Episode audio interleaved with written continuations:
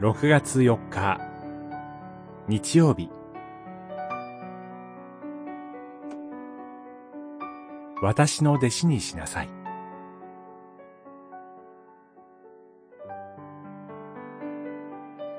マタイによる福音書28章。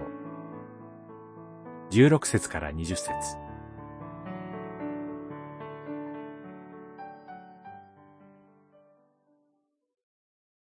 だから、あなた方は言って、すべての民を私の弟子にしなさい。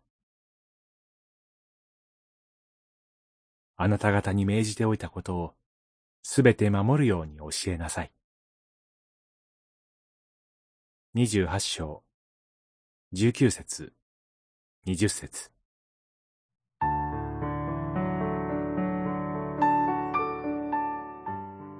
主イエスは、地上での最後の命令として、弟子たちに、すべての民を私の弟子にしなさい、と命じられました。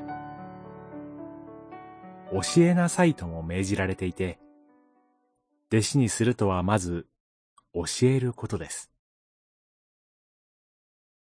27章まで、教えることは、主イエスの主なお働きであって、弟子たちにこの動詞が使われたことはありません。しかしこの時から、教えるという動詞の主語は、弟子たちです。それはもちろん、自分の考えを教えるのではありません。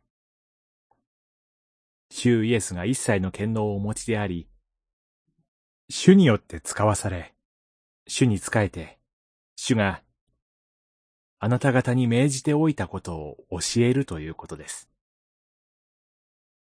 また、すべて守るように教えるのであり、弟子にするとは、主イエスの御言葉に従って生きることを目指すものです。御言葉の種をまくことだけでなく、御言葉が根を下ろし、実を結ぶように導き、見守ること、そこまでが弟子にすることです。先週の主の日、精霊降臨を喜び祝いました。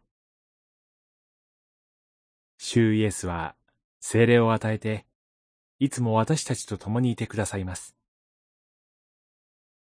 精霊に導かれて、私たち自身、主イエスに教えられて、御言葉を教え伝えるものとされます。福音を述べ伝える器として整えられ、よく用いられるよう祈り求めましょう。祈り。神よ。すべての人にシュイエスの御言葉を教えて、弟子とする器として私たちを整え、励ましてください。